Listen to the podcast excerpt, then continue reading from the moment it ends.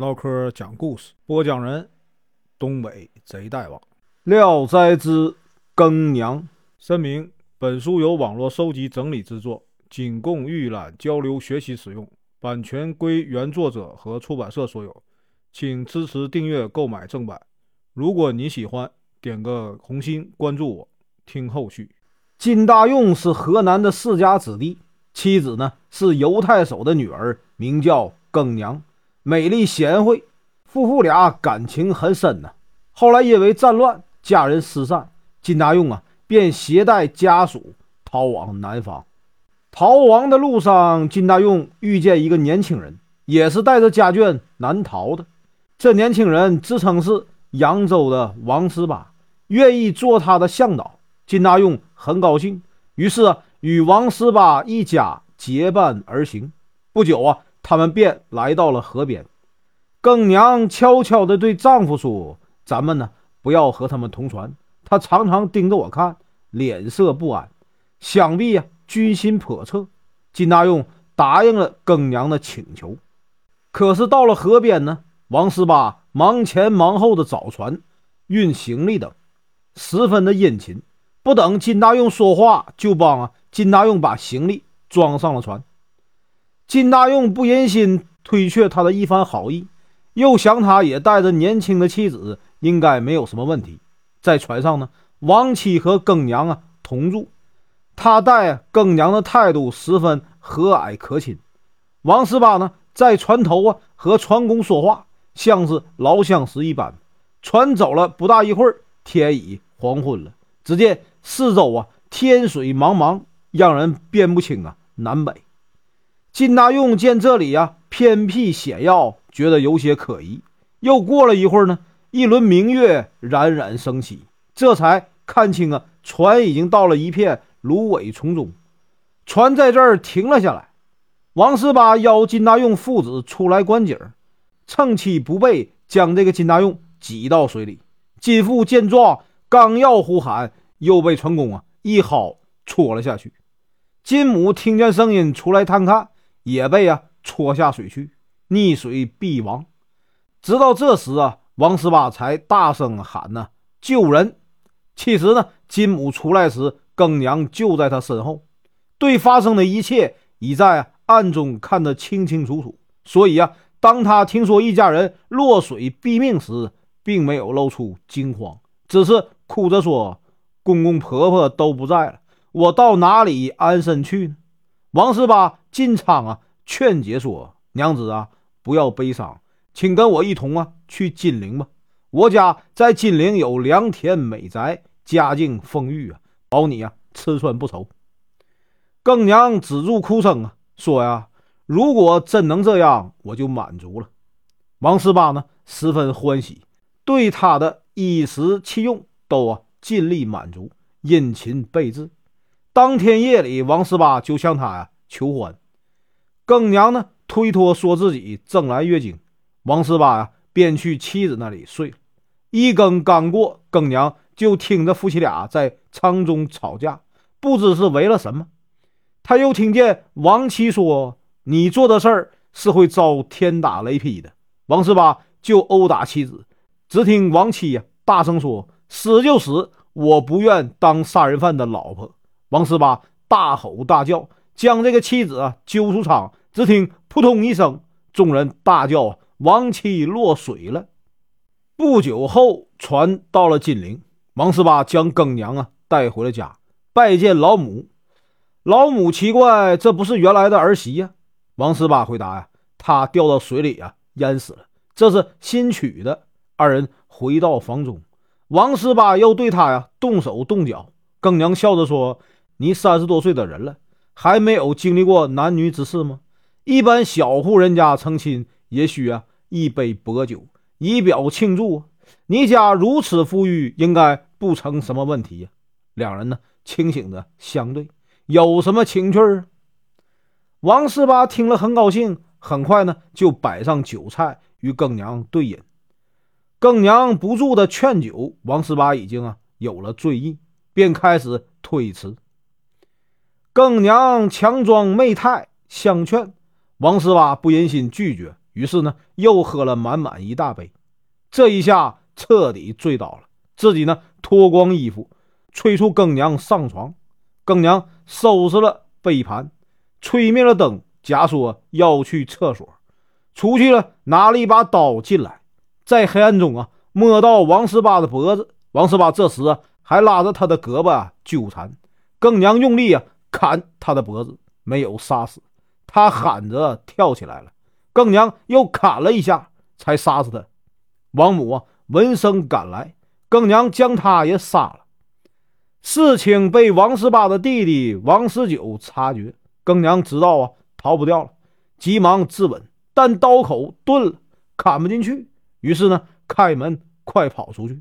等王十九追上来时，更娘已跳进了院内的水池中。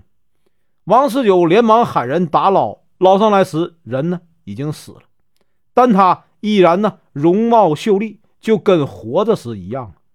众人来王家验尸。见窗上有一封信，打开一看，原来啊，更娘将自己的冤屈啊，全都写在上面。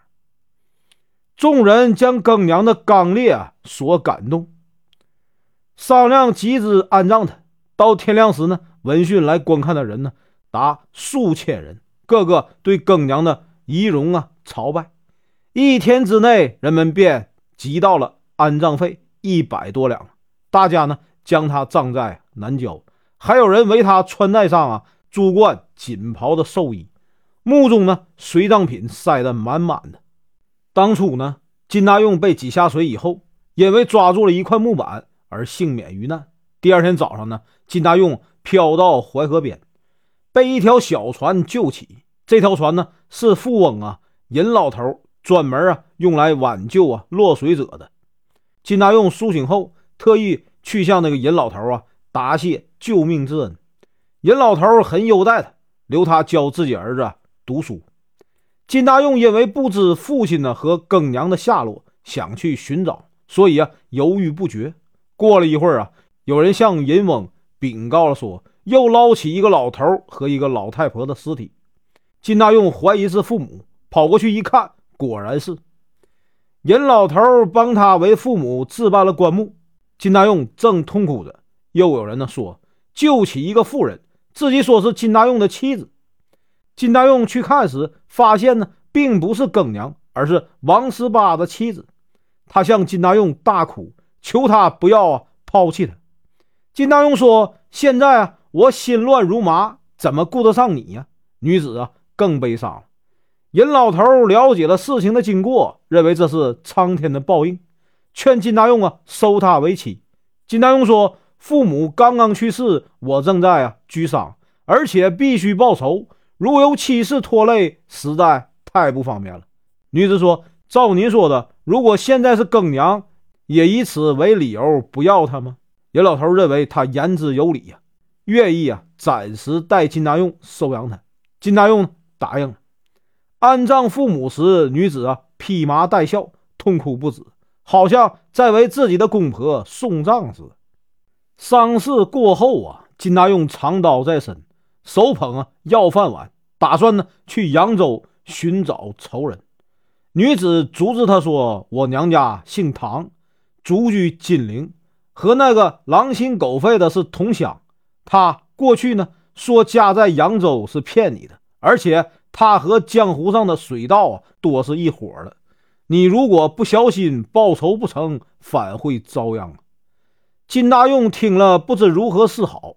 这时呢，突然当地盛传女子报仇的事情，淮河水面上的男女老少啊都在议论，而且传得有名有姓。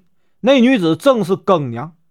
金大用得知此事，悲喜交加，对唐氏说：“幸亏我对你呀没有什么，不然我家有这样的烈妇，而我再娶，不就成了忘恩负义的男人了吗？”但唐氏认为啊，金大用娶她的事儿已经说定了，不肯中途分手，甘愿留下做妾。这时啊，尹老头的舅舅袁副将军来访，与金大用一见呢如故，且非常赏识他，于是啊，请金大用做他帐下的文书。金大用便随他剿灭流寇。袁副将军后来立了大功，金大用因他的宝剑也受任游击。回到银翁家以后啊，金大用才与唐氏成婚。婚后，二人同去南京，专程呢为庚娘扫墓。船过镇江时，他想啊登金山，正行至江中，突然有一只小船擦船而过。这时，金大用看见船中有一位老太太和一个少妇。那少妇和庚娘长得一模一样啊！船驶过以后，少妇从窗口往外看，金大用一怔，连他的神情都那么像啊！庚娘，金大用满腹疑虑啊，又不敢贸然追问，情急之下喊了一句：“看，一群鸭子飞上天了！”少妇听了也喊道：“馋嘴狗想偷吃猫食了吗？”这两句是当年两人在闺房中调笑的戏语。金大用大吃一惊啊！调转船头靠近一看，那少妇真是更娘。女婢呀，将这个更娘扶过船，两人抱头痛哭啊！船上的旅客也为之感动。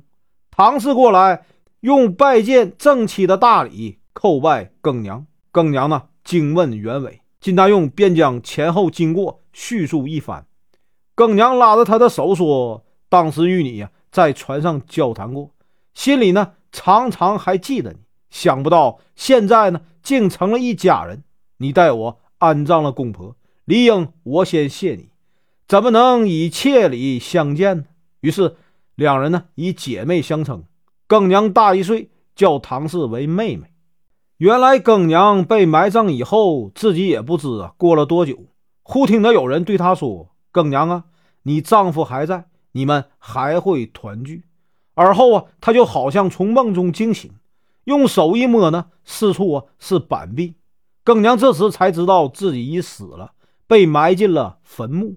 他只觉得胸中憋闷，倒也没有其他痛苦。刚巧呢，村里有一些啊无赖之徒，见庚娘呢殉葬品很多，而且很好，来啊掘墓破棺，正要取东西时，发现庚娘还活着。顿时惊慌极了，而庚娘也害怕这些人伤害自己，就哀求说：“幸亏你们前来啊，使我重见天日。头上的珠宝你们都拿去吧，希望把我卖去当尼姑，还多少得点钱。我绝不会告发你们。”盗贼磕头说：“娘子是烈妇啊，鬼神都敬重你，我们不过是穷急没办法，才干这种伤天害理的事儿。你如果不泄露，”已属万幸，又怎么敢将你卖去做尼姑呢？更娘说：“这是我自愿的。”又一个盗贼说：“呀，镇江有个耿老夫人，无儿无女啊，她要是见了你，一定会特别喜欢。”更娘呢，向他们表示感谢，取下头上的珠宝首饰，全送给他们。他们不敢接受，更娘一定要送给他们。他们呢，这才一同拜谢收下。于是，他们将更娘送到耿夫人家。假说更娘是穿玉峰啊迷路而来投奔的。耿夫人出身呢世家大族，年老寡居度日，见到更娘十分高兴，将她看作自己的亲生女儿。刚才是母女二人从金山游玩回来，准备回家。耿娘一五一十的讲完之后，金大用即到船上拜见耿夫人。耿夫人邀请金大用等回到家中。他们呢，在耿夫人家中啊住了好几天才回去。此后啊，耿金两家经常来往。意思是说，面临危难之时，坏人得生，好人丧命。生者让你啊愤恨，死者使人呢落泪。至于像耿娘这样处危不乱、谈笑自若、亲手杀死仇人，千古以来刚烈的男儿中啊。能有几个可以和他并列？谁说女子中没有像王艳云那样的英雄豪杰呢？本文结束，感谢观看，请听后续。